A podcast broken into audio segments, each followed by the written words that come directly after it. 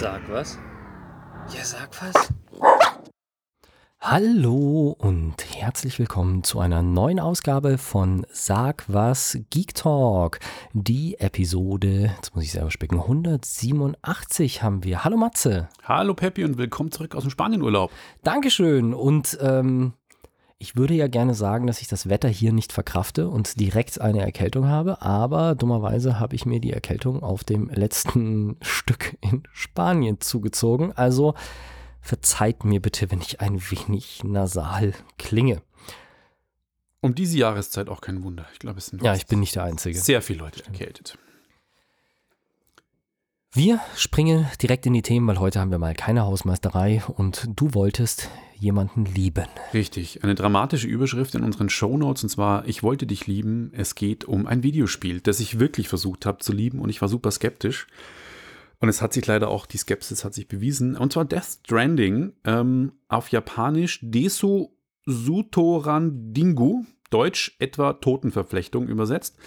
Ähm, der gestrandete Tod wird zum Spiel genannt. Das neue Spiel von Hideo Kojima, der Macher, legendärer Spielemacher, den ich die, wirklich die Ehre hatte, persönlich mal zu treffen in LA. Gibt auch ein lustiges Foto von mir, da bin ich aber auch noch entspannt. Fast 15 Jahre jünger und auch wesentlich schlanker noch. Ähm, ohne dass ich jetzt sagen will, dass ich dick bin. Ja, Ich wollte gerade sagen, also wer Matze nicht kennt, sollte mal auf, Sagwa- auf facebook.com slash sagwas-podcast vorbeischauen. Matze ist nämlich sowieso nicht so viel mehr als ein Strich in der Landschaft. Das stimmt mir gar nicht. Ah. Aber darum geht es jetzt nicht. Nein. Und ähm, auf jeden Fall, ich war ein großer Fan der Metal Gear Solid Reihe. Hast du mal Metal Gear Solid gespielt? Oh, ich glaube bloß mal irgendwie so irgendeinen alten Teil, der mal in irgendeinem Monatsabo oder sowas mit dabei war, aber so richtig, glaube ich, Metal Gear Solid, hab ich, nicht- ich habe mal irgendwie ein, zwei Teile Splinter Cell gespielt und hatte lange Probleme, dass ich diese beiden Serien immer wieder verwechselt habe, aber Metal Gear Solid habe ich nie wirklich gespielt. Gut, Metal Gear war eine Stealth-Action-Serie mit ähm, diversen Teilen und Hideo Kojima ist halt auch äh, so in dem Ruhmstatus gekommen, weil er halt einfach Spiele gemacht hat, die immer innovative Geschichte hatten, sehr episch erzählt. In Metal Gear Solid 2 Sons of Liberty waren, glaube ich, die Zwischensequenzen wirklich ohne Scheiß, manchmal 90 Minuten am Stück. Und in den Echt? Zwischensequenzen, ich weiß noch, in der Mitte vom Spiel war eine Zwischensequenz, da konnte man in der Mitte speichern. Konnte man die wenigstens pausieren? Die konnte man pausieren, aber nicht überspringen. Und einmal eben speichern bei 45 Minuten und dann kam nochmal 45 Minuten Zwischensequenz. Weil- also, Bei Zwischensequenzen habe ich echt immer das Problem, es ist was ganz anderes, aber ich habe immer das Problem, wenn ich spiele und es ist noch jemand anderes im Raum, so die Lebensgefährtin, Ja. und sie sagt irgendwas, dann kann ich pausieren. Und sie hat die wunderbare Eigenschaft, immer dann loszureden. das Reden anzufangen, wenn gerade eine Sequenz läuft. Das kenne ich. So während Genau. dem Spielen hört sie, äh, sagt sie nichts, aber sobald dann irgendwie eine Sequenz kommt, dann fängt es an. Und dann denke ich mir so, nicht jetzt, bitte, Das warte aber noch kurz. sagen. Du musst sagen, pst, du musst jetzt zuhören. Und ähm, ja, Hideo Kojima erzählt sehr gerne filmmäßig und äh, hat auch andere Spiele gemacht, wie Boktai, The Sun is in Your Hand, ein Gameboy-Spiel und ein nächstes Mal ein Nintendo DS-Spiel, glaube ich, damals, oder Game Boy Advance, wo man mit einem Lichtsensor draußen spielen musste und dann quasi, je nachdem, wie viel Licht man hatte, äh, auch besser kämpfen konnte. Also es war schon sehr innovativ. Der hat immer innovative Spiele gemacht. Zone of the Enders, so ein, so ein Mac-Spiel hat er auch gemacht. Lange Rede, kurzer Sinn. Nachdem er von Konami, seinem Auftraggeber, damaligen ähm, Studio, geschasst wurde, hat er sich mit Sony zusammengetan und die haben eben ihm das Geld gegeben, um ein neues Spiel zu machen, Death Stranding. Mit einer Starbesetzung, und zwar Norman Reedus, den man aus Walking Dead auch kennt, Mats Mikkelsen, guter Schauspieler, der auch den Bösewicht in Casino Royale gespielt hat, Lea Seydoux, ähm, dann spielt in einer Gastrolle noch der Filmregisseur Guillermo del Toro, mit dem er früher schon mal ein Spiel machen wollte und noch ganz viele andere bekannte Schauspieler wie Lindsay Wagner und Emily O'Brien. Also starbesetztes Spiel. Und ähm, was ist das Spiel? Es ist ein Paketboten-Simulator. Ohne Scheiß. Ich wollte tatsächlich sagen, das Einzige, das ich bisher von Death Stranding gehört habe, ist, dass man einen UPS-Boten spielt. Ja. Also UPS stimmt jetzt nicht, aber es ist tatsächlich ein, ein Botenservice. Und das Ganze spielt in einer Zukunft, in einem fiktiven Amerika, das durch den gestrandeten Tod irgendwie vernichtet wurde, in einer postapokalyptischen äh, Phase ist. Und eben man spielt Norman Reedus als Hauptcharakter, eben diesen, ähm, der Sam Porter im Spiel heißt. Das ist der, der in The Walking Dead den Typ mit der Axt spielt. Äh, mit der, mit der Armbrust. Ja, genau. Und äh, der hat eben die Aufgabe, Pakete abzuliefern. Also das Spiel wird am Anfang, wie es Hideo Kojima mäßig ist, brillant mit Zwischensequenzen erklärt. Und das kann ich jetzt auch sagen, ohne zu spoilern, weil das schon in der ersten Stunde passiert, glaube ich. Ähm, der Protagonist Sam Porter ist der Sohn der Tochter, äh, der Sohn der Präsidentin der Vereinigten Staaten. Wir haben eine weibliche Präsidentin, die stirbt auch relativ am Anfang gleich in einer sehr dramatischen Zwischensequenz. Da muss ich auch gleich sagen, Hammer, wie geil das aussieht. Also es ist wirklich so, in dieser Sequenz, die spielt im Weißen Haus, im, im Oval Office, da ist die Präsidentin und die sieht so echt aus, wie es in diesem Krankenbett liegt, weil die ist todkrank, dass man sich wirklich, ich muss mich wirklich konzentrieren und schauen, ist das gefilmt oder ist das animierte Grafik? Aber dann habe ich es doch gesehen, das ist Grafik. Also es sieht wirklich hammer, hammer geil aus. Auch die Inszenierung, eine spannende Geschichte wird da aufgebaut über diesen gestrandeten Tod und ähm, wie diese ganzen Paketbotenfirmen, was die dann wirklich machen und warum sie das machen. Und dann gibt es eben, was man auch in Trailern oft sieht, diese Umschnallbabys, die heißen BBs. Das sind ähm, von der Firma, jetzt muss ich kurz gucken, wie heißt die Firma? Ähm, Bridge Baby, genau. Bridge heißt die Firma, die quasi die Pakete zustellt. Und Bridge Babies sind Babys, die makabre Geschichte. Äh, die Mutter sind verstorben und bevor sie gestorben sind, hat man die Babys entnommen und die haben quasi die Möglichkeit, irgendwie in so andere toten Astralwelten Kontakt aufzunehmen und einen, der das Baby trägt, darauf hinzuweisen, da kommt, passiert was Schlimmes. Und da kommen dann immer irgendwelche Wesen aus einer anderen Dimension und das ist alles echt schräg. Und ich hatte dann eine Sequenz mal, da bin ich aus so einem Bunker rausgelaufen, um ein Paket zuzustellen und dann auf einmal fängt der Boden an, so schwarz zu werden, als wenn so Öl über den Boden fliegt und dann kommen so komische Wesen aus dem Boden. Also ich bin dann auch schlecht draufgekommen, weil ich mir dachte, boah, das ist echt weird und total unheimlich und irgendwie total krank und auch so beängstigend in Szene gesetzt. Und auch diese Geschichte mit diesen Bridge-Babys. Puh, also für mich jetzt als werdenden Vater sowieso nochmal krasser, wie die quasi so instrumentalisiert werden als Objekte, die einem helfen, aber auch entsorgt werden sollen. Und das führt dann auch zu einem inneren Konflikt vom Hauptdarsteller. Oh ja, also starker Tobak, die Geschichte. Ich habe und da komme ich jetzt gleich dazu, wo nicht, ich habe es nicht lang, lang gespielt. Also ich habe, glaube ich, sieben oder acht Stunden, habe mich wirklich ein bisschen dazu zwingen müssen. Man nicht dachte. Ich gebe dem Spiel mal eine Chance. Ich gebe ihm einfach mal eine Chance in der Urlaubswoche. Ich nehme mir Zeit, wo ich Muße habe. Und ich wollte es wirklich spielen, weil es hat geheißen in allen Tests und Reviews, die ersten 20 Stunden sind die Hölle. Und da habe ich mir schon gedacht, hey Leute, 20 Stunden Hölle, ein Videospiel soll Spaß machen.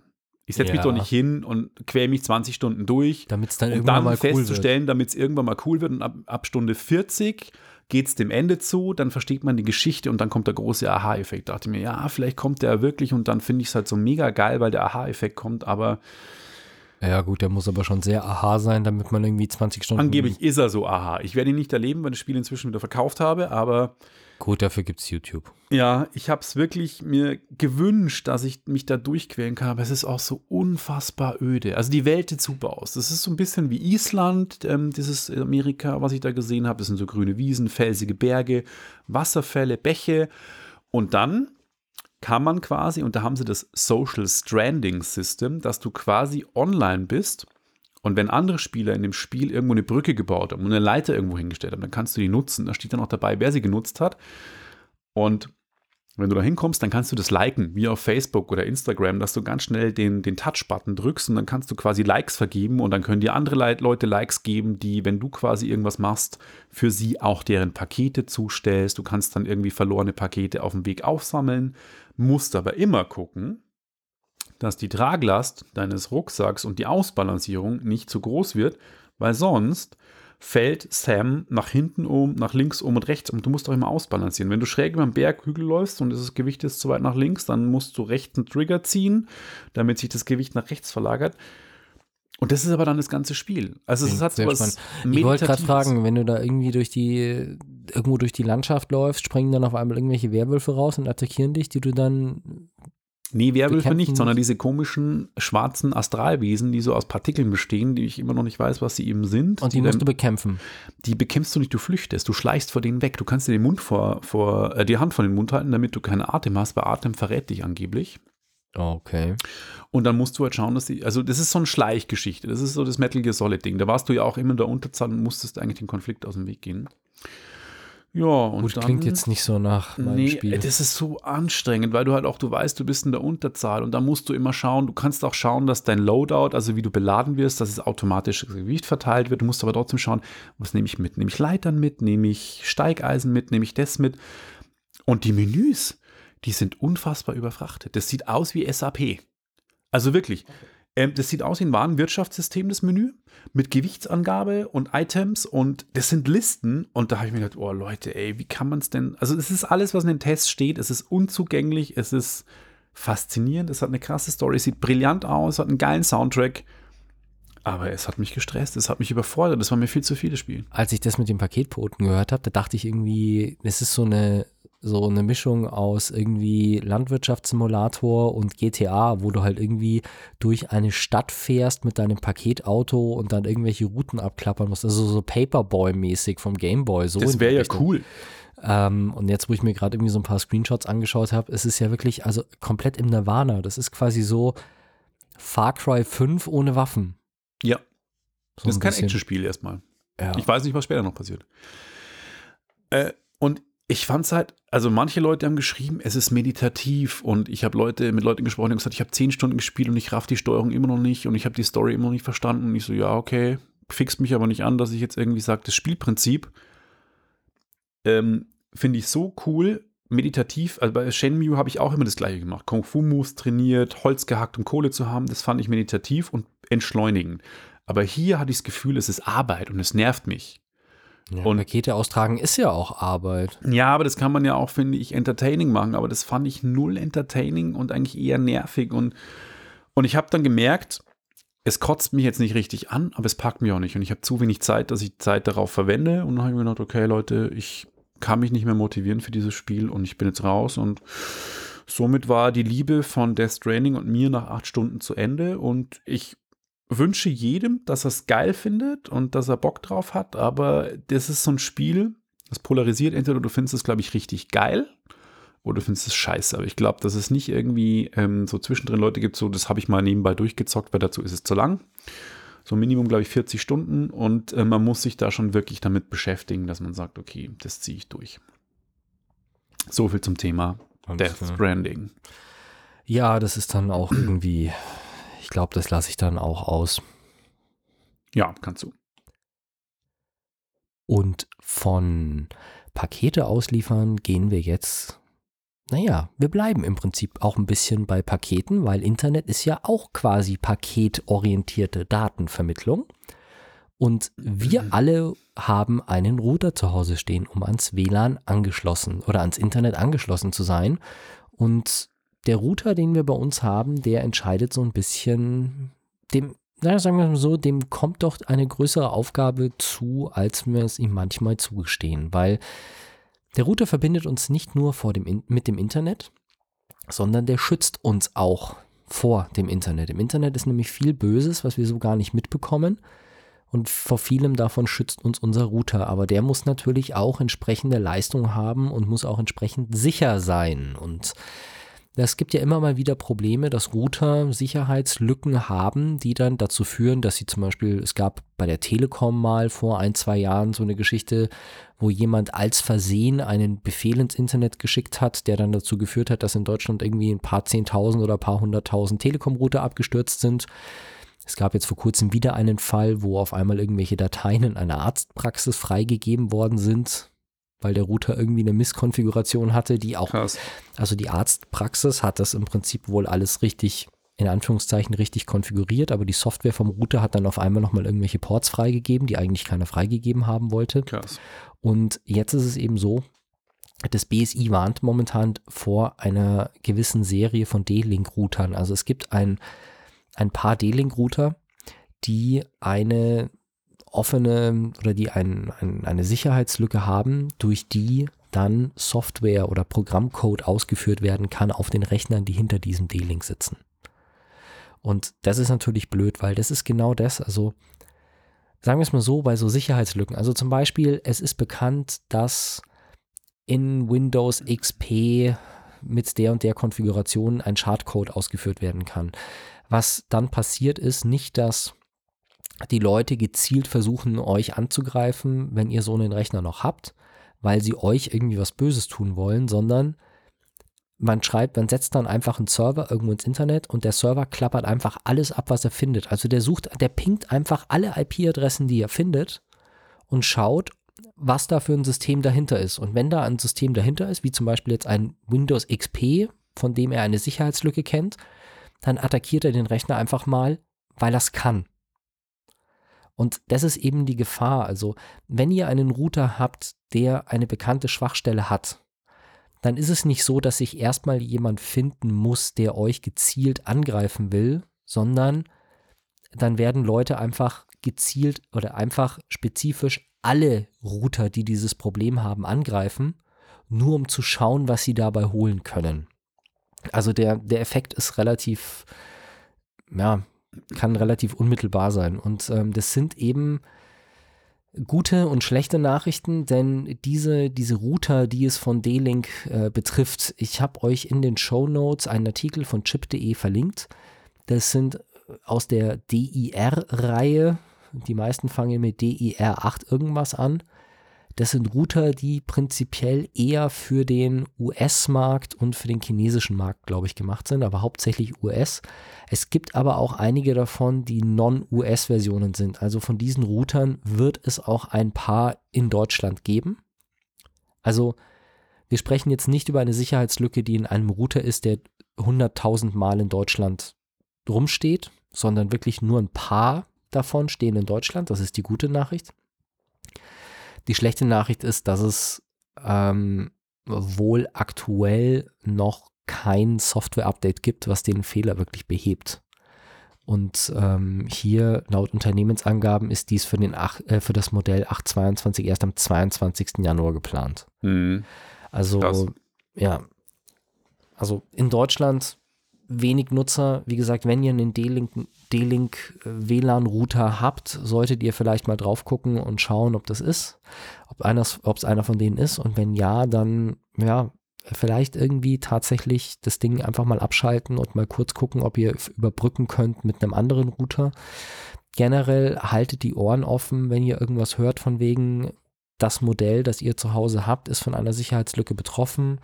Macht schaut bitte, dass ihr schnellstmöglich updatet, weil ihr könnt euch damit echt was ekliges eintreten, wenn ihr Router mit Routern am Netz seid, die bekannte Sicherheitslücken haben.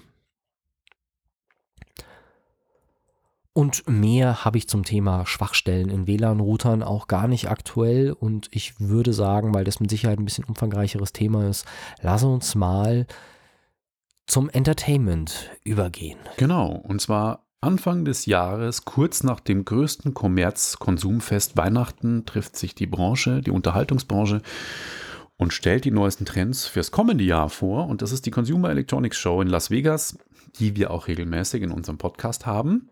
Und da gibt es natürlich äh, ein paar Highlights wieder und die wollte ich mal so ohne den Anspruch auf Vollständigkeit so ein bisschen zusammenfassen.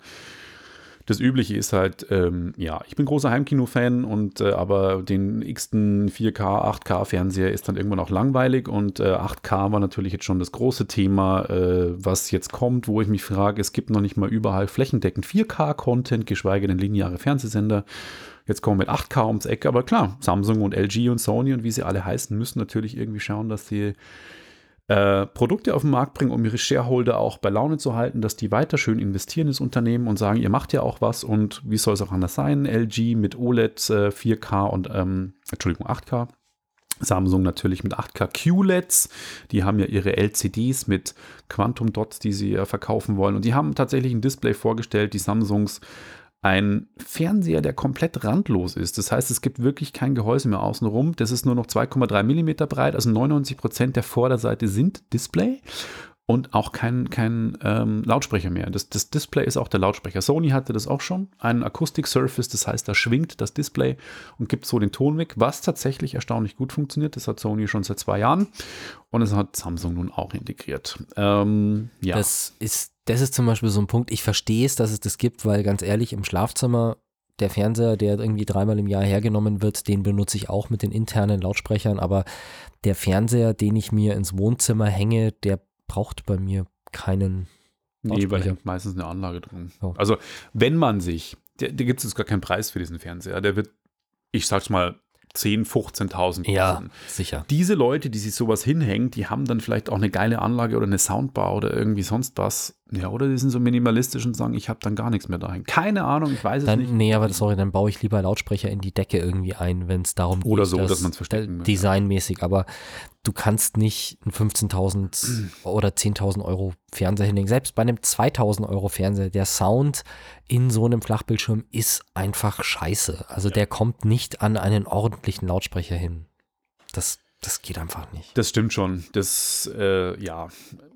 LG hatte auch äh, neue OLED-Baureihen mit neuester Technologie drin und äh, auch jetzt ein 48 Zoll OLED schon. Das ist quasi der erste Hersteller, der OLEDs unter 55 Zoll produziert. Das ist dann so die Einsteigerklasse, was auch gar nicht schlecht ist, wenn man sagt, man hat nicht so viel Platz. Oder das ist der Studentenbuden-OLED-Fernseher, der dann vielleicht auch die magische unter 1000 Euro Grenze sprengt.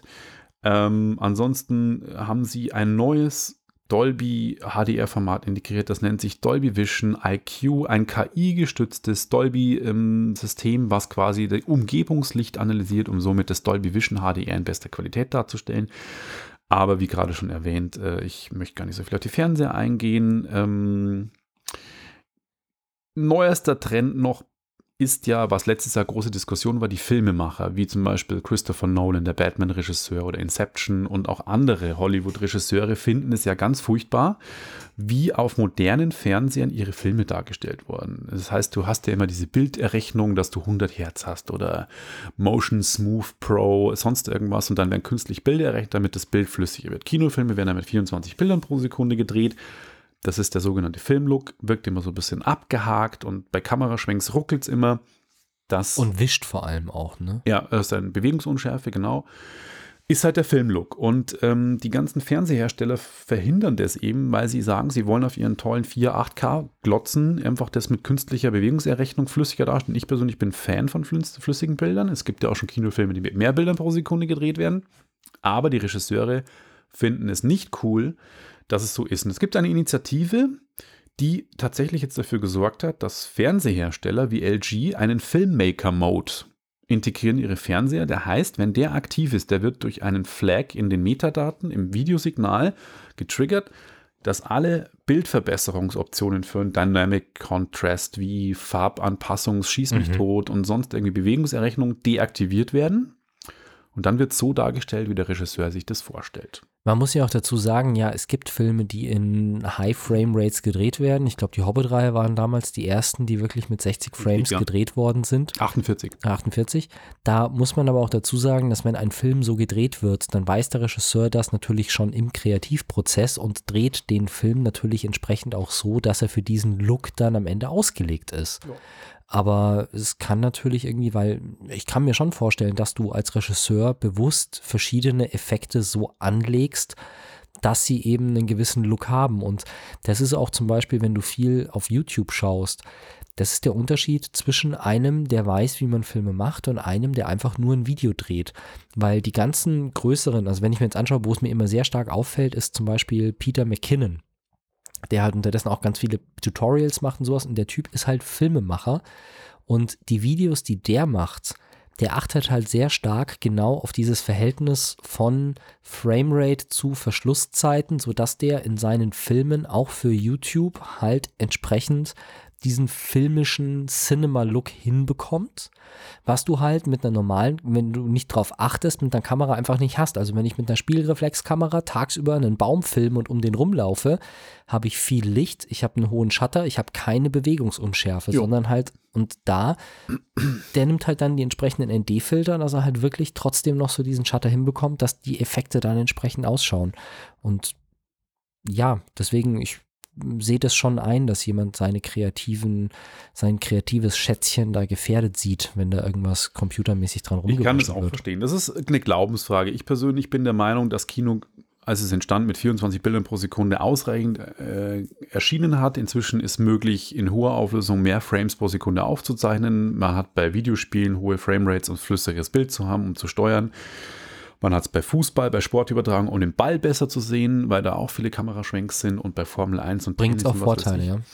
Warum soll man es bei Kinofilmen nicht machen? Es ist eine Sache, sich dann zu gewöhnen. Und ich persönlich bin im Kino oft genervt, wenn ich einen Kameraschwenk habe. Natürlich, es wird ja dann auch oft so gedreht, damit dieser Negativeffekt der 24 Bilder nicht so auffällt. Aber wenn es dann doch mal einen Kameraschwenk gibt, der langsam ist, dann habe ich diese Doppelkonturen und dann habe ich diese Flimmerblende, die dann nochmal eben diese Doppelkonturen erschwert und dann zack, zack, zack, schattert das so vor sich hin. Ich mag es nicht. Ich würde begrüßen, wenn es vielleicht auch mal Kinofilme gibt mit mehr Framerates. Egal, das müssen wir nicht diskutieren. Ich wollte noch zu Kuriositäten kommen. Ähm, es gibt einen neuen Bluetooth-Standard, nur am Rande, Bluetooth LE, höhere Übertragungsbandbreite, man kann gleichzeitig mehrere Geräte damit abgeben. Äh, Hat der auch eine Versionsnummer? Ist das dann Bluetooth 5 LE? Ähm, Weil ich glaube, Bluetooth 4 hieß auch schon LE hinten dran. Äh, jetzt habe ich es leider gerade schon zugemacht, Okay, ähm, egal. aber das muss dann auf jeden Also Fall Bluetooth über fünf LE ist in einer neuen Version verfügbar. Genau. Äh, Moment, lass mal kurz schauen. Jetzt kann ich es mir nochmal aufmachen hier. Bluetooth LE, neuer Standard, spielt parallel auf mehreren Geräten, heißt es hier. Moment, hier, zack, bum, bum. Ähm, steht da eine Versionsnummer? Broadcast Audio kommt, bla, bla, bla. Okay, also Neuer Codec verspricht besseren Klang. Also es gibt auch einen neuen Audio-Codec. Das war ja immer so ein. Kritikpunkt bei Bluetooth, dass die Qualität nicht so gut ist. Da steht aber jetzt wirklich keine Versionsnummer Okay. dabei. Weil LE steht ja nur für Low Energy. Und das wurde mit Bluetooth 4, glaube ich, eingeführt. Ja. Puh, da steht wirklich Egal. neuer Standard. Also neuer Standard würde für mich darauf hindeuten, dass es wirklich eine neue Versionsnummer ist. Ich kann es jetzt aber gerade Mhm. nicht rausfinden. Ähm, Samsung will digitale Menschen erzeugen. Das hat so ein bisschen im Vorfeld der CES für Aufregung gezeugt. Da gab es ein Project Neon, hieß es. Und da haben sie eben so einen Avatare gezeigt. Und da hat erst jeder gedacht, das ist vielleicht ein digitaler Sprachassistent, den ähm, Samsung da vermarkten möchte. Aber tatsächlich ist es ein, eine Unterfirma von Samsung gewesen, die auf der CES einen Stand hatten. Und die haben auf Displays künstliche Menschen gezeigt, die mit den Leuten dort geredet haben und interagiert haben. Und das waren digital erzeugt, komplett digital erzeugte Menschen, die eine eigene Seele auch haben oder einen Charakter. Das heißt, die werden erschaffen und sind dann als Anwendungszweck zum Beispiel als Moderatoren einsetzbar, als Hosts in Themeparks oder als in gewissen Anwendungszwecken. Und so kann man Also die kaufen. Die kann man In quasi als kontrollierten Umgebungen quasi. die kann man als Firmen kaufen und dann mieten. Und die Anwendungszwecke, die ich gerade genannt habe, sind eben laut dem CEO dieses Star Lab, so heißt die Firma. Ähm, ja, das ist quasi der Einsatzzweck und die wurden eben da gezeigt und die sehen, wenn ich mir die Bilder so anschaue, schon sehr realistisch aus. Also ähm, ja, natürlich wird im Artikel dann unten auch die Pornoindustrie erwähnt. Die könnte natürlich großen Interesse an solchen digitalen Avataren haben Klar. weil die natürlich Geld sparen, innovativ immer ganz vorn dabei sind. Wo kann man noch mehr Kohle abgreifen? Aber Und auf der anderen Seite bin ich gespannt, wann sie den das erste Mal aufs Internet loslassen und wie lange es dauert, bis er dann ein Nazi ist. Das stimmt. Genau, hatten wir ja auch schon künstliche Intelligenz, die mal auf Twitter losgelassen wird und es hat keine 24 Stunden gedauert, bis sie irgendwie Hitler zitiert hat. Richtig. Von THX, dem ähm, Stand Standard-Zertifizierungsformat, das ursprünglich von Lucasfilm äh, generiert wurde, gibt es neue ähm, Standards auf der CES. Und zwar es gibt jetzt einen THX Gaming Mode und Spatial Audio, also einen 3D-Audio-Sound, dass man quasi über Kopfhörer mit zwei Kopfhörern nur irgendwie einen Überkopf-Sound irgendwie hat. Das ist anscheinend der heiße Scheiße. Ich hatte auch dieses 360 Reality Audio von Sony paar, Ausgaben vorgestellt. THX hat sowas nun auch und natürlich einen THX Certified Game Mode, der eine intensive Farbgebung und hohe Kontrastwerte im Entschuldigung, 4K HDR garantieren sollen. Skurril fand ich, digitale Sprachassistenten im Duschkopf und im Wasserhahn. Mhm.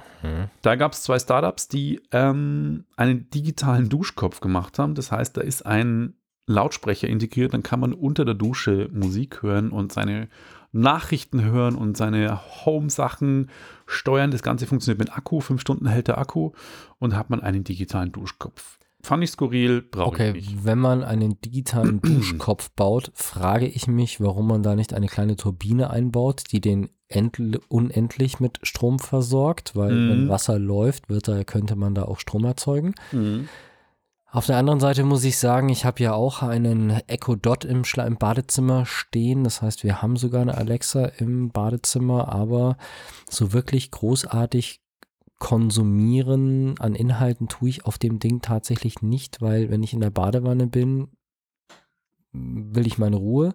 Wenn ich unter der Dusche stehe, verstehe ich nicht genug, um mir da wirklich Nachrichten anzuhören mit dem Wassergeplätscher. Das wird mich aufregen. Und wenn ich Zähne putze, ist auch zu laut, als dass ich äh, irgendwie da nebenbei Nachrichten hören würde. Ah, vielleicht Musik mal. Eigentlich benutzen wir die größtenteils, wenn ich irgendwie sage, ich weiß, ich will jetzt ins Wohnzimmer gehen und Fernsehen und ich bin gerade noch im Bad, dann sage ich im Bad quasi schon der Alexa, sie soll den Fernseher anmachen, damit er schon läuft, wenn ich ins Wohnzimmer komme. Ja, First World Problems, kann ich Ja. ja. verstehen, mache ich auch zu Hause. Tatsächlich. Aber naja, ähm, muss man für sich entscheiden.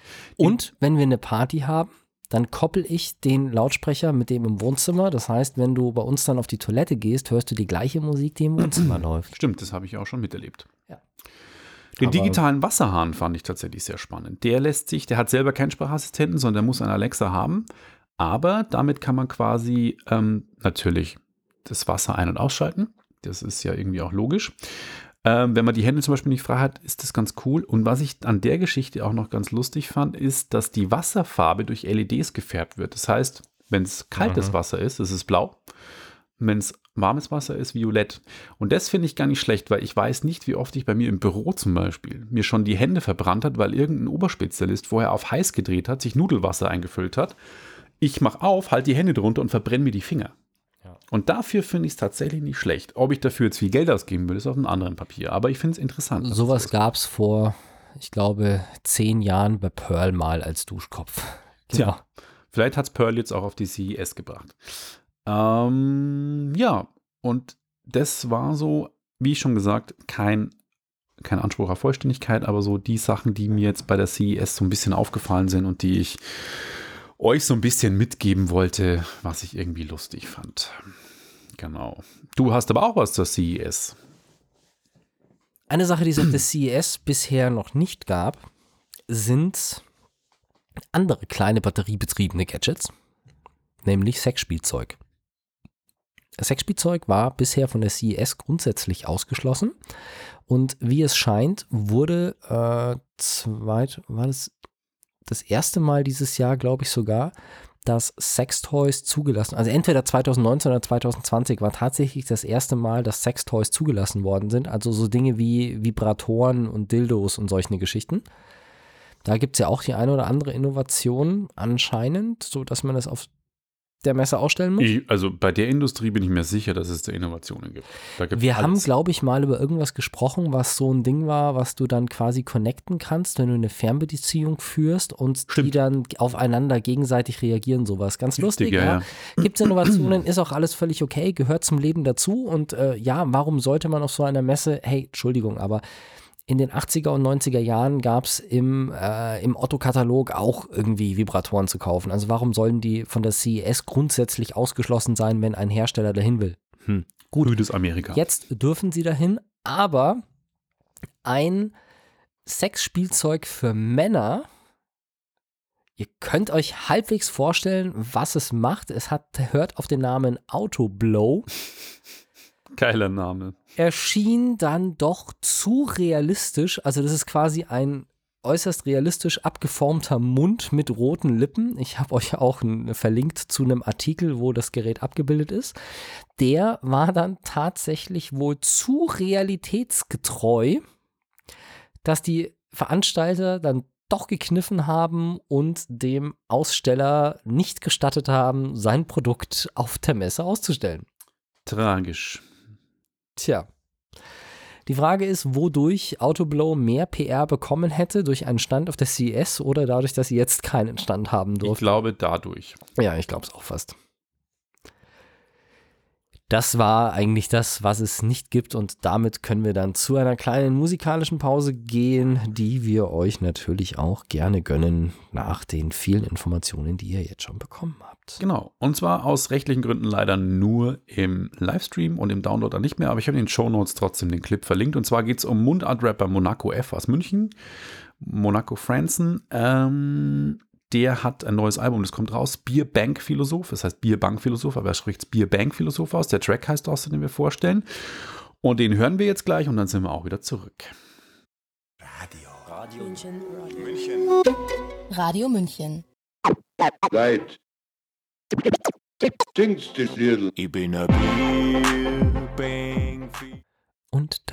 geht er wieder für euch nach Bierbank, Philosoph von Monaco F. Richtig, genau. Äh, aus rechtlichen Gründen leider nur im Livestream, nicht im Download, aber ich habe den Clip auf YouTube verlinkt für euch. Und der Junge geht jetzt dann auch auf Tour, und zwar im Februar, auch in München und in diversen anderen bayerischen Städten. Ähm, ich finde es ganz lustig. Ich bin jetzt nicht so der große Monaco F-Fan, weil ich ihn so manchmal so ein bisschen prollig finde, aber ich höre mir das Album auf jeden Fall mal an, weil Mundart Rap ja in letzter Zeit ziemlich in ist und deswegen muss ich mir das mal reinziehen. Von Mundart Rap kommen wir aber zu Filmen und zwar Arktik. Und ich musste wirklich nachdenken, wie der letzte Film hieß und der hieß Polar den ich mit Matt Mickelson gesehen habe. Und als das war du, der auf Netflix. Oder? Genau, Netflix-Produktion. Und als das war dieser Killerfilm. Ja, und als du vorher was erzählt hast, dass in dem Spiel Death Stranding mhm. Matt Mickelson ja. mitspielt, musste ich, habe ich mir schon fast fast ist mir rausgerutscht, ich liebe diesen Schauspieler einfach. Mhm. Deswegen sage ich es jetzt, ich bin ein Fan. Seit Hannibal bin Der ich Serie? ein absoluter Fan. Mhm. Ja ist er, ich bin auch großer Fan. Ich mag, er hat ein ausdrucksstarkes äh, Gesicht. Er spielt, finde ich, immer gut. Und mir ist er erstmal aufgefallen zum ersten Mal in Casino Royale als der, der Gegenspieler von Daniel Craig, der Pokerspieler im Spiel. Und nun ist es so ein bisschen ein Indie-Film Arctic. Und zwar ein isländisches Drama von Joe Penner, der 2018 im Rahmen der Mitternachtsvorführungen äh, in Cannes gezeigt worden ist. Und es ist ein wirklicher Indie-Film. Das heißt, da ist auch keine großen Produktionskosten. Es kommt ohne krass Bing Bong Peng aus, was heute schon echt angenehm ist. Und der Film startet, also es geht, kann man so sagen, die Rahmenhandlung ist ein abgestürztes Flugzeug in der Arktis, ein einsamer Pilot und er startet aber schon ohne diesen Flugzeugabsturz. Also Hollywood würde den Flugzeugabsturz allein, glaube ich, schon 20 Minuten vom Film inszenieren. Wollte gerade sagen, alles ersten 20 Minuten und wie dramatisch und alles wackelt und überhaupt. Nee, der Film startet, dass Mats Mikkelsen als abgestürzter Pilot ein SOS-Zeichen in den Schnee gräbt und das macht er jeden Tag. Und der ist schon seit, man weiß gar nicht erst am Anfang, wie lange ist er schon im Eis und wie ist er überhaupt da hingekommen, auch warum ist er da überhaupt. Aber man sieht das Flugzeugwrack, da übernachtet er immer wieder er kann nicht flüchten, er kommt nicht weg, weil er nicht weiß, wie lange er durch das Eis laufen muss. Keine Funkverbindung logischerweise. Und hat ein großes SOS-Zeichen äh, in den Schnee gegraben und hofft halt immer, dass jemand drüber fliegt und das sieht. Hat natürlich auch Leuchtraketen, die er zünden würde, wenn jemand vorbeikommt, aber das in der Arktis ja auch nicht so oft jetzt. Klingt und so ein bisschen low budget. Es ist low budget und aber cool gedreht. Also man nimmt es ab. Also man merkt jetzt nicht irgendwie scheiße gedreht oder so. Und ähm, ja, wie soll es dann so sein? Na, tatsächlich kommt dann schon relativ am Anfang des Films ein Hubschrauber vorbei, der tragischerweise dann in einem Schneesturm abstürzt. Und dann hat er halt wieder niemanden. Und aber trotzdem in dem Schnee, in dem Absturz überlebt eine der Pilotinnen eine Chinesin und mit der versucht er dann eben zurück in die Zivilisation zu kommen. Und mehr kann ich jetzt eigentlich gar nicht sagen, weil das ist dann so ein übliches Survival-Drama, das so ein bisschen wie The Revenant wirkt, ähm, der Oscar-prämierte Film mit Leonardo DiCaprio. Es ist extrem packend und durch das, dass Musik spärlich eingesetzt wird und auch wenig Hollywood-Bum-Bum und irgendwie große Dialoge sind, spielt Mats Mikkelsen das so unfassbar, man nimmt es ihm ab diese Einsamkeit, diese Kälte, diese permanente Kälte, die er haben muss und ähm, diese Verzweiflung auch dann zu entscheiden, ich ziehe jetzt los. Ungewiss, ich habe zwar eine Route, ich habe eine Karte, aber ich weiß nicht, wie lange ich brauche. Schaffe ich das mit dieser verletzten Pilotin dahin zu kommen? Laufen mir vielleicht Eisbären über den Weg und ähm, was passiert sonst noch so? Also man fiebert bis zum Schluss mit und ich sage jetzt auch nicht, wie der Film ausgeht. Ähm, er hat mich echt beschäftigt danach und ob, simpel gemacht. 90 Minuten nur im Eis gedreht und ich glaube, die haben da nicht wirklich große Drehorte gehabt. Ich glaube, das ist fast immer das gleiche, bloß aus anderen äh, Blickwinkeln geschossen. Genau, einfach mal. Okay, dreht euch mal alle kurz um. Kameramann läuft auf die andere genau. Seite und wir sind 25 Kilometer weiter. Aber auch geile Landschaftsaufnahmen und wirklich cool. Cooler Film, wenn man sagt, man will mal was anderes sehen, außer dem üblichen Hollywood ähm, übertriebenen Drama mit dämlichen Gags und übertriebenen Special Effects, sondern das findet man da nicht. Ich fand ihn wirklich interessant und kann ihn jedem, der sich für Abenteuerfilme und auch ein bisschen die Landschaft interessiert, empfehlen. Wirklich fand den Film so ganz sehenswert. Und es klingt nach dem kompletten Gegenteil von Polar, obwohl es irgendwie der Titel eigentlich relativ ähnlich ist. Also ob das jetzt Arctic oder Polar ist, aber Polar ist nur Bang, Boom. Weil es eine Netflix-Produktion ist und Netflix-Produktionen sind immer am dem Mainstream. Ich glaube, Arctic würde auf Netflix kaum funktionieren. Das würde wahrscheinlich mhm. keiner schauen. Ja. Wir haben ja nicht nur ein neues Jahr begonnen, sondern ein neues Jahrzehnt. Und da lohnt es sich vielleicht auch mal zurückzublicken auf das vergangene Jahrzehnt. Und ich habe hier bei Spiegel Online eine Liste gefunden mit 17 technologischen Entwicklungen, die das Jahrzehnt prägten. Jetzt ist die Frage, wie willst du es machen? Soll ich sie einfach der Reihe nach mal vorlesen wir sagen zu jedem zwei Sätze, wie wir es persönlich wahrgenommen haben? Oder willst du mal einfach ins Blaue hinein sagen, was dich am meisten beeinflusst hat aus dem letzten Jahrzehnt? Ich habe jetzt gerade drüber nachgedacht, weil ich habe es vorher nicht gelesen. Was hat mich beeinflusst? Da müsste ich jetzt, glaube ich, länger nachdenken, weil es wirklich eine interessante Frage ist. Ich glaube, vorlesen oder und dann was dazu sagen. Okay. Die Drohnen ein, äh, eine Erscheinung der 10er Jahre des 21. Jahrhunderts. Interessant. Du Ja. hast ja relativ früh schon eine Drohne gehabt. Das weißt du, Oh. dass wir bei dir Ich die Mavic im Büro. Pro. ähm, Ach so, stimmt. ja, das war ja die. Parrot damals, war das. Die haben wir genau. uns ausgeliehen und da hatten wir noch ewig Schiss, dass wir sie gegen die Wand setzen, weil die waren damals noch Genau. nicht so ausgestattet Nee, mit das 10 war die, das Sensoren. war die aber cool. Parrot. Mit, genau, da haben wir dann sogar versucht, bei einem Kunden irgendwie Videos zu drehen, aber die Parrot hatte damals ähm, noch eine fest installierte Kamera, die nicht Gimbal gelagert war. Das heißt, jede Flugbewegung hast du sofort auf dem Bild gesehen und die war auch schwer in der Luft zu halten, weil die halt auch über das, äh, die stand nicht stabil in der Luft von sich aus und du musstest dauernd gegensteuern und die war über das Smartphone gesteuert. Das war irgendwie alles nicht so geil.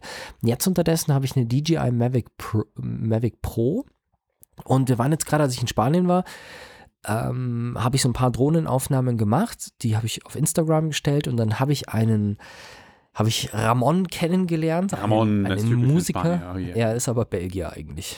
Eine spanische Wurzeln, aber wohnt in Belgien. Ramon W., ein Musiker, der ein Album gemacht hat als Solo-Projekt und da Videos dreht und der meinte dann, boah, das Video ist so geil, darf ich das benutzen? Dann habe ich halt so ein bisschen mit ihm hin und her geschrieben und dann habe ich nochmal andere Aufnahmen veröffentlicht aus der Sierra Nevada und das fand er auch so geil. Und dann haben wir uns tatsächlich getroffen, er hat mich abgeholt und wir sind nochmal in die Sierra Nevada gefahren und haben dann mit ihm nochmal Drohnenaufnahmen gemacht.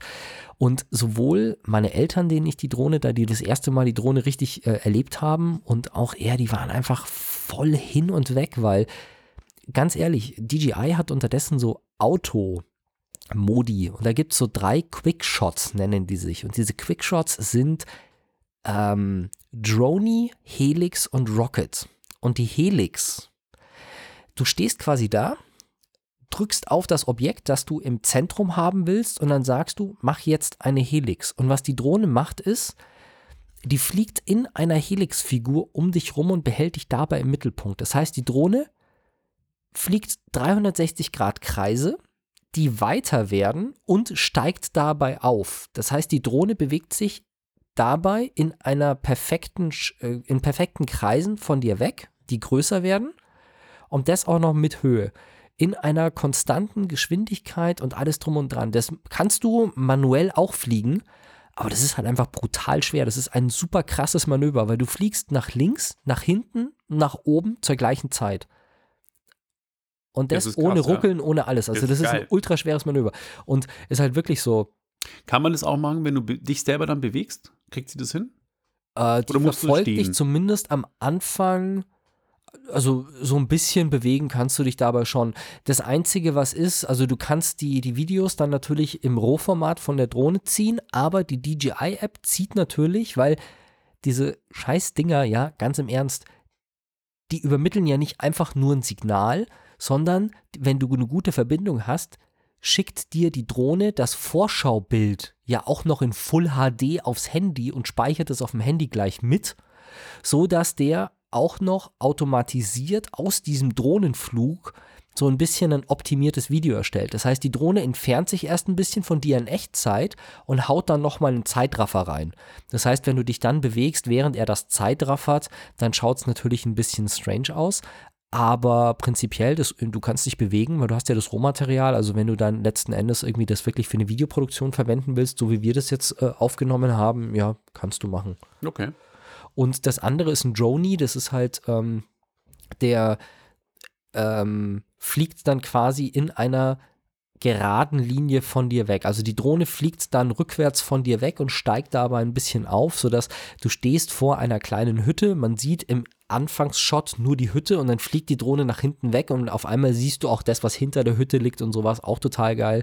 Und das ist halt einfach so, ja, was passiert denn jetzt mit der Drohne? Du lässt sie steigen, sie steht in der Luft und bleibt da einfach stehen. Du fliegst sie weg und dann heißt es irgendwie so, oh, jetzt hat die Fernbedienung die Verbindung verloren. Und dann so, um Himmels Willen, was ist jetzt mit der Drohne? Fällt die jetzt runter? Ich, nee, es ist nicht gut, aber die kommt halt jetzt einfach zurück. Und dann kommt die halt einfach, schaltest du die Fernbedienung aus, schaltest sie wieder an, Signal ist wieder da, fliegst die Drohne zurück oder sie ist schon auf dem Heimweg.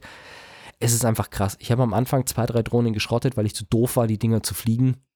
Die DJI-Drohnen unterdessen und sicherlich auch andere Hersteller. Es ist einfach idiotensicher, die Teile zu fliegen. Ah, nicht idiotensicher, du kannst immer noch irgendwo reinsemmeln und irgendwo hinfliegen, wo es echt nicht gesund ist, Drohne zu fliegen, aber es ist wirklich cool geworden.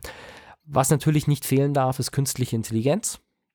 Auf der Liste der Technologien, klar, künstliche Intelligenz kommt immer mehr. Kann man sich abendfüllend darüber unterhalten, ob sie nun irgendwie die Menschheit auslöschen werden, ob es künstliche Intelligenz ist, was uns den Chaos macht oder doch die, die, die, Klima, die Klimakrise. Mein Favorit ist momentan immer noch das Klima, aber wir werden sehen, vielleicht ist künstliche Intelligenz schneller. Wir haben WhatsApp und Co. Und da muss man auch ähm, sagen, Handys, klar, haben Mitte der 90er Jahre angefangen, unsere Gesellschaft zu beeinflussen. Im Jahr 2004 wurde tatsächlich das Wort Simsen damals noch in den Duden aufgenommen. Also die Nullerjahre waren geprägt von Kurznachrichten via SMS. Das ist da eine Sache gewesen, die uns sehr beeinflusst hat.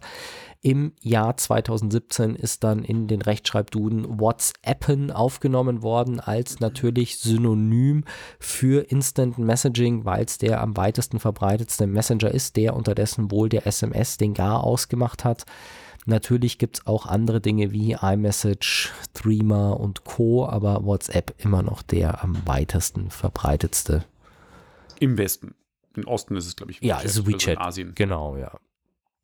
Gesichtserkennung, eine Technologie, die, die aus den 2010er Jahren ist jetzt unterdessen irgendwie eine Sache, von der ich den Eindruck habe, dass sie, ja, die gibt's, das ist klar. Ob ich das jetzt als eigene Technologie aufgeführt hätte, nee. Keine Ahnung, glaube ich nicht. Nee. Gehört für mich irgendwie zu künstlichen Intelligenz. Ihr wollt gerade sagen, gehört zu KI eigentlich. Quantencomputing ist eine Sache, ja, das wird mehr, aber ich finde das, also. War jetzt ein bisschen mau, oder? Das, glaube ich, kommt jetzt in den ich nächsten Ich wollte gerade sagen, also ich würde ganz ehrlich, bei Technologie, Quantencomputing ist eine Sache, die kommt mit Sicherheit, aber ist jetzt noch nicht so, dass sie die 2010er Jahre meiner Meinung nach irgendwie so geprägt hätte, nee. dass wir im Alltag davon was spüren. Nee, sehe ich auch nicht so. Was wirklich eine Sache ist, die sehr viel Einfluss hatte, sind Handykameras. Ja.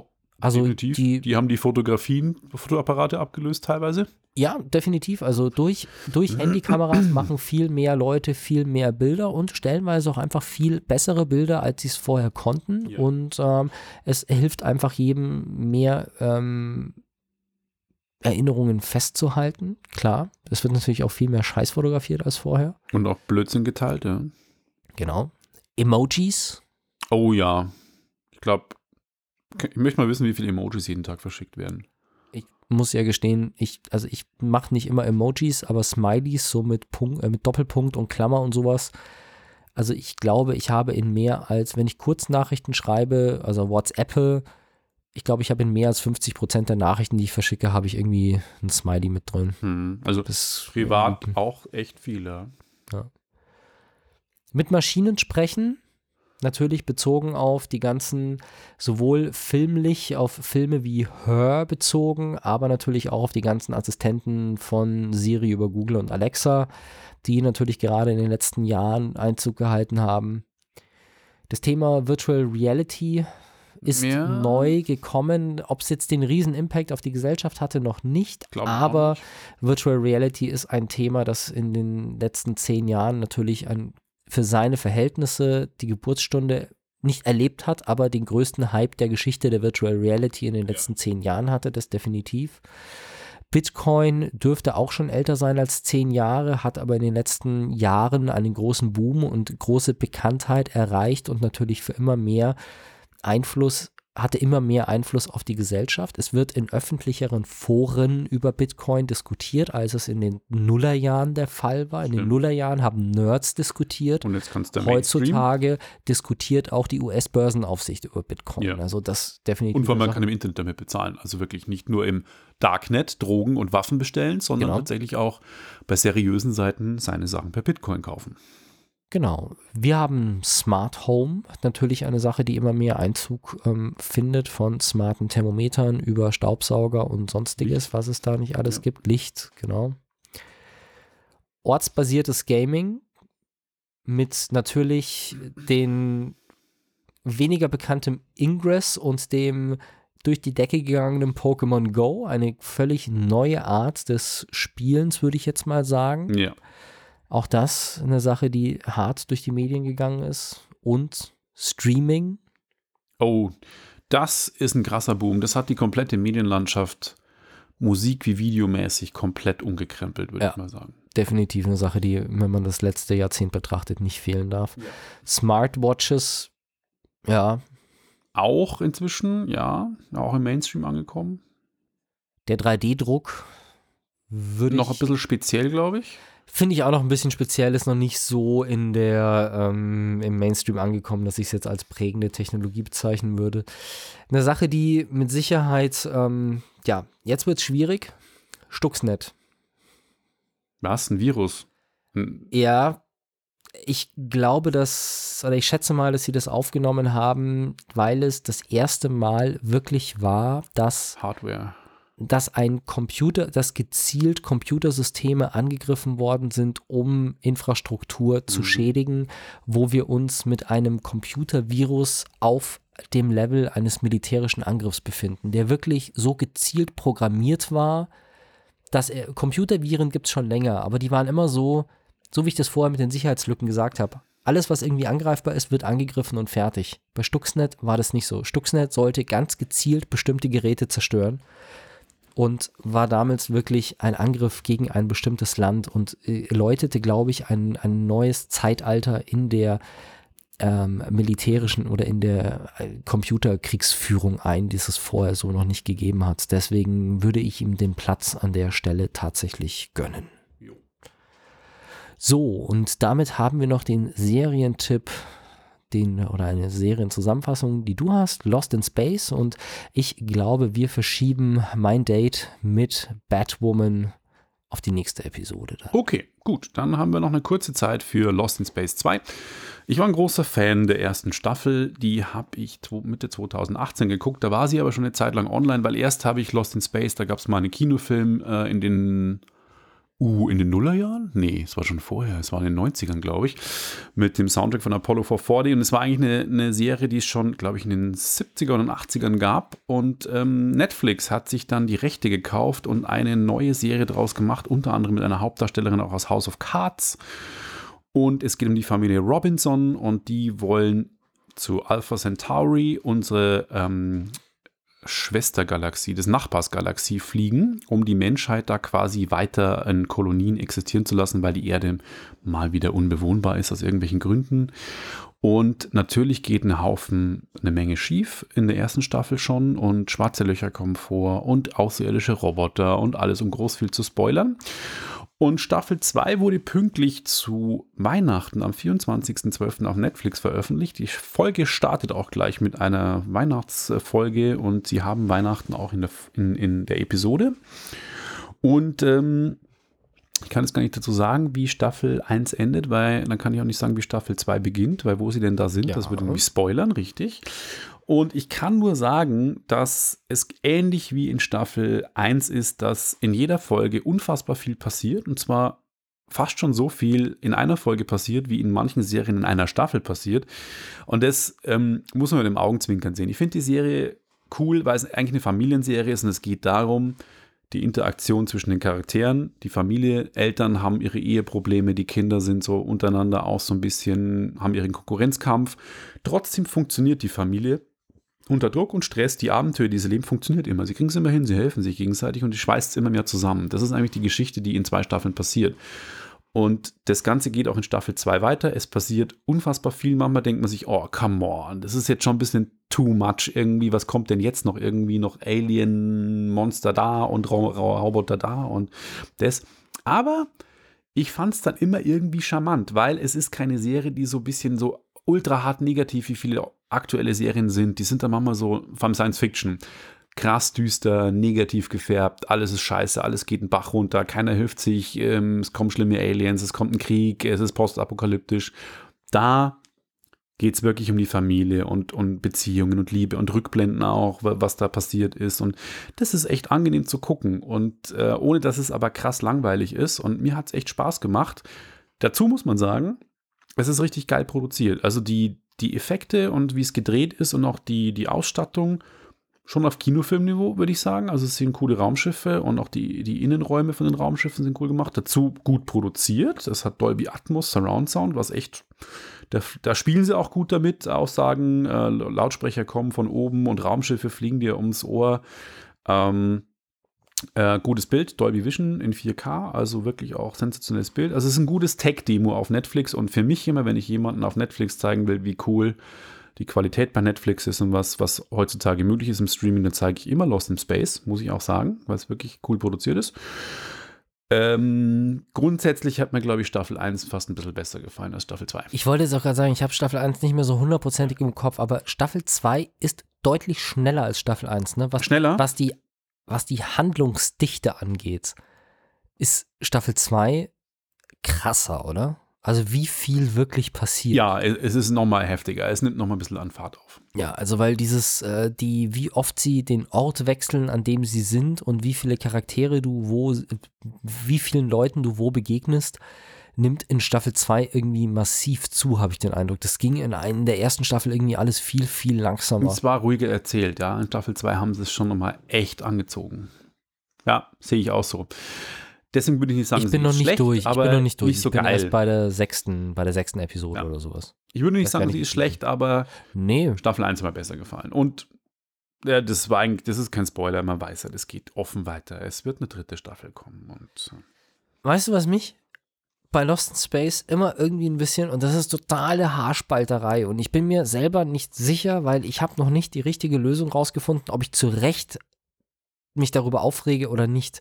Sie reden die ganze Zeit, sie wollen auf Alpha Centauri. ja, Und die anderen sind schon auf Alpha Centauri. Alpha Centauri ist aber entweder du bezeichnest die ganze äh, Galaxie als Alpha Centauri, dann können sie nicht da drauf sein, weil dann ist es eine Sammlung von Planeten und Ja. Alpha Centauri und Beta Centauri sind Sterne. ja, das stimmt. Auf Stern kannst du nicht landen. Genau, also ungünstig. Die sind nicht besonders heiß, aber die haben immer noch irgendwas. Ich habe gestern echt nachgeschaut und Alpha Centauri A und B liegen irgendwo so bei 5.500 Grad Kelvin. Nix für Menschen. Also es ist nicht so heiß wie unsere Sonne, die hat irgendwie 10 Millionen Grad Celsius. Kelvin sind 250 Grad, 279 Grad weniger, äh, mehr als, als Celsius, also aber trotzdem 4.500 äh, 5.500 Grad Celsius oder sowas um den Dreh, die können da nicht sein. Deswegen irgendwie, und das regt mich irgendwie auf, dass es nicht heißt, die sind in dem System oder die sind auf dem Planeten XY, sondern sie sagen halt immer und bitte, bitte, bitte, wenn sich damit irgendjemand auskennt, sagt mir, ob ich falsch liege. Aber so wie ich das verstehe, ist die Bezeichnung, die anderen Siedler sind schon auf Alpha Centauri, kann nicht sein, weil dann können die da viele Leute hinschicken und es wird nicht klappen mit dem Besiedeln. Oder? ja, ja. Ich weiß es nicht. Es, Ich- kann, es ich kann sein, dass das ich einen zu, Denkfehler drin Ich habe das, ich hab das nicht mehr so verfolgt, aber ich habe mir die Frage auch schon mal so gestellt. Ja, wie jetzt? Äh, aber schau mal die, die Staffel zu Ende. Ähm, da kommt dann schon noch mal was mit den Siedlern und äh, ja, Ja. dann reden wir einfach da noch mal drüber. Und ich würde sagen, wir reden auch nochmal miteinander, Genau. aber im Februar, oder? Richtig, und zwar am ersten Donnerstag im Februar und wir bedanken uns diesmal bei euch beim Zuhören natürlich wieder. Für die Aufmerksamkeit. Richtig. Und sagen Servus bis zur nächsten Ausgabe. Ciao, ciao. Ciao. Wenn euch das nun gefallen hat, dann liked uns auf facebook.com slash sagwaspodcast und abonniert uns auf iTunes oder im Podcatcher eures Vertrauens. Alle Infos zur Show, den Themen und alle Folgen gibt es auch auf www.sag-was.com. Fragen, Anregungen und Feedback nehmen wir gerne über Facebook oder als Kommentar auf der Website entgegen. Und wenn ihr gerade Zeit habt, dann bewertet uns doch bei der Podcast-Plattform, auf der ihr uns gefunden habt.